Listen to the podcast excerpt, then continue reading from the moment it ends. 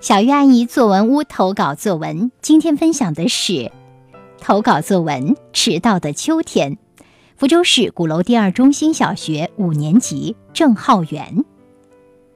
秋是我喜欢的季节，它给人带来凉爽，让树上硕果累累，农民的脸上便增添了一份灿烂的笑容。可是。现在都快十月份了，夏天的荷花还依然在水中亭亭玉立，粉红的花蕊上停着精神十足的蜻蜓，而秋天却迟迟不肯露出它甜甜的笑容。抬头望一望天空，火红的太阳还在无情地炙烤着大地，知了依旧待在树上，抱怨着夏天的炎热。一转头，便可看见路上的行人打着遮阳伞，贪婪地舔着即将融化成热水的冰棒。我坐在窗外看着这一切，没有发现一点秋的身影。果树上没有它，花园里没有它，街道上没有它。秋呢？它在哪儿？它躲起来了吗？九月二十七号。我终于在一棵绿树上看到一点树叶微微发黄，我大喜过望，坐在这棵树下的椅子上，正对着它，心里默数着，等待秋姑娘的姗姗来迟，等待她拖着风儿向我们道歉：“对不起，我来晚了。”然而好景不长，我没有等来她，却等到她的一次捉弄。第二天，我看见昨天那几片落叶落了下来，树上的枝叶依旧茂盛，甚至还有几只燕子在树丛中周啾、啼转、嬉戏。我对着这棵树流着眼泪，默默地把“秋”这个词从心里擦去。十月三日，爸爸妈妈带我去公园玩耍，跨进公园大门，映入眼帘的是两排高大挺拔、苍翠的树。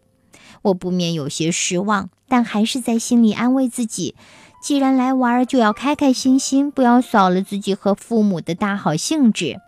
我们就这样一直游玩观赏下去。当走到接近尽头地方的时候，我被镇住了。这几棵树、几丛草已经枯黄了，散发着大地妈妈特有的味道。高大的树上，尽管还有几只知了在唱歌，但……枯黄的树叶已经隐约透露出一股凉爽的秋意了。看到这些，我激动地跑了过去，在草丛里不停地奔跑跳跃，与姗姗来迟的秋一同嬉戏着。在他身上，我感受到了春的一点温暖，夏的几分热情，冬的一丝寒冷。我在草丛里玩耍着，眼里含着温热的泪水。秋，你虽然迟到了。可是你给了我无限的惊喜和喜悦。敢问尘世沧桑，像秋这样给人带来惊喜的开心果又有多少呢？好的，以上就是郑浩元同学的《迟到的秋天》。接下来我们有请吴航英老师来点评这篇作文。生活在南方，尤其在福州，气温呢比较高。一年中秋高气爽的日子屈指可数。每到秋冬，在北方，我们总能看到很多树木的叶子都凋落了，光秃秃的树上，鸟儿们垒的窝特别显眼。而在我们南方，可以说树木四季常青，即便到了寒冬，还是可以看到到处都是一片葱葱茏茏。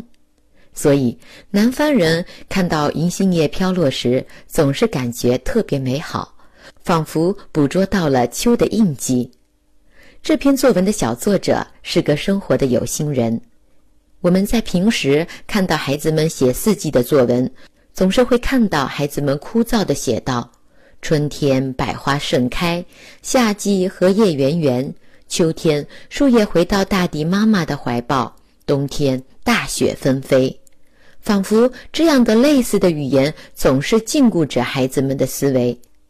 其实呀，写作文就是要写真实的发现、真实的心声，也就是真情实感。